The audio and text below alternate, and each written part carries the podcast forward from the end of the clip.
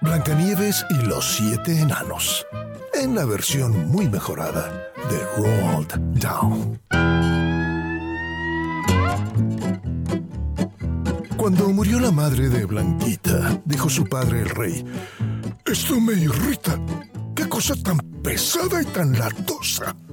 Ahora tendré que dar con otra esposa. Es por lo visto un lío del demonio para un rey componer su matrimonio. Mandó anunciar en todos los periódicos. Se necesita reina. Y muy metódico, recortó las respuestas que enseguida llegaron a millones. La elegida a demostrar con pruebas convincentes que eclipsa a cualquier otra pretendiente. Por fin fue preferida a las demás la señorita Obdulia Carrasclas, que trajo un artefacto extraordinario comprado a algún exótico anticuario. Era un espejo mágico parlante, con marco de latón limpio y brillante, que contestaba a quien le planteara cualquier cuestión con la verdad más clara.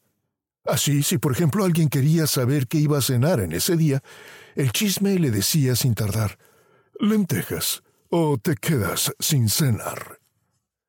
El caso es que la reina, que Dios guarde, le preguntaba al trasto cada tarde. Dime, espejito, cuéntame una cosa.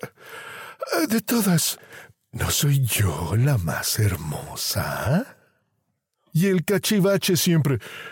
Mi señora, vos sois la más hermosa, encantadora y bella de este reino. No hay rival a quien no hayáis comido la moral. La reina repitió diez largos años la estúpida pregunta y sin engaños le contestó el espejo, hasta que un día Obdulia oyó al cacharro que decía, ah, Segunda sois, señora. Desde el jueves es mucho más hermosa Blancanieves. Su Majestad se puso furibunda, armó una impresionante baraunda y dijo, Yo me cargo a esa muchacha, la aplastaré como a una cucaracha. La despellejaré, la haré guisar y me la comeré para almorzar. Llamó a su cazador al aposento y le gritó Cretino, escucha atento. Vas a llevarte al monte a la princesa, diciéndole que vais a buscar fresas. Y cuando estéis allí, vas a matarla, desollarla muy bien, descuartizarla.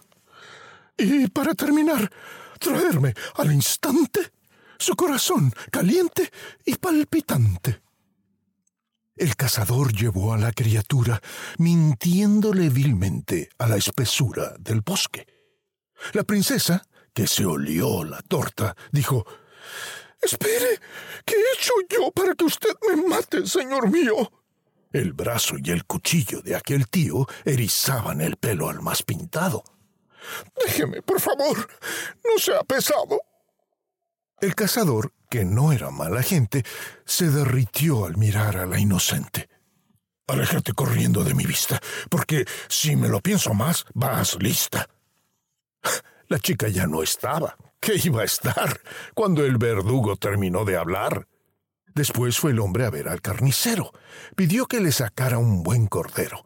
Compró media docena de costillas, amén del corazón y a pies juntillas. Obdulia tomó aquella casquería por carne de princesa. Que mi tía se muera si he faltado a vuestro encargo, señora. Eh, se hace tarde. Eh, ya me largo. Os creo, cazador. Marcha tranquilo, dijo la reina. Y ese medio kilo de chuletilla y ese corazón los quiero bien tostados al carbón. Y se los engulló la muy salvaje con un par de vasitos de brebaje.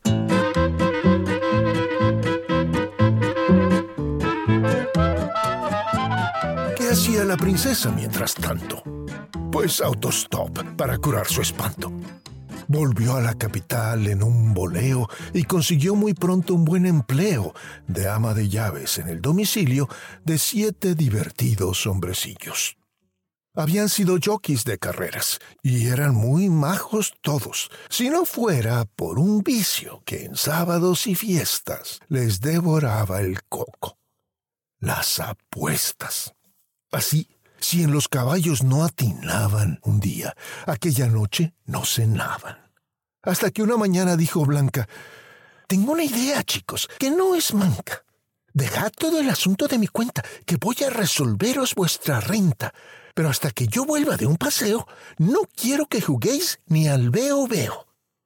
Se fue Blanquita aquella misma noche, de nuevo en autostop y en un buen coche, hasta Palacio. Y siendo chica lista, cruzó los aposentos sin ser vista.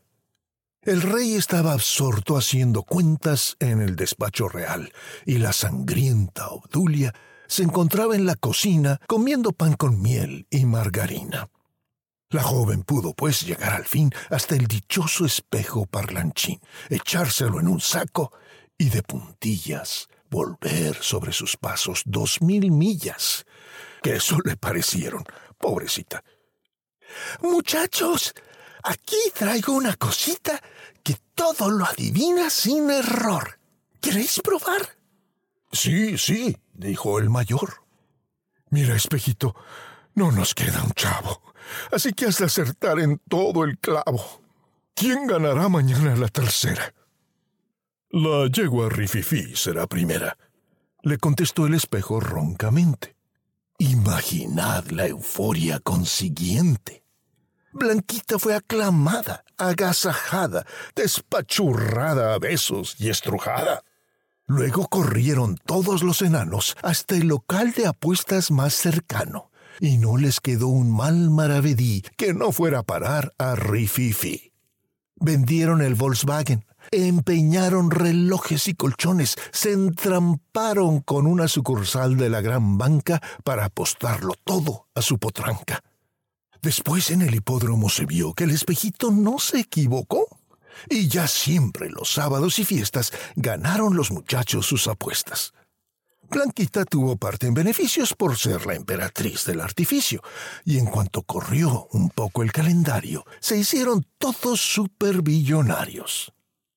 De donde se deduce que jugar no es mala cosa si se va a ganar. Gracias por escuchar. Soy Gabriel Porras, soy artista profesional de voz.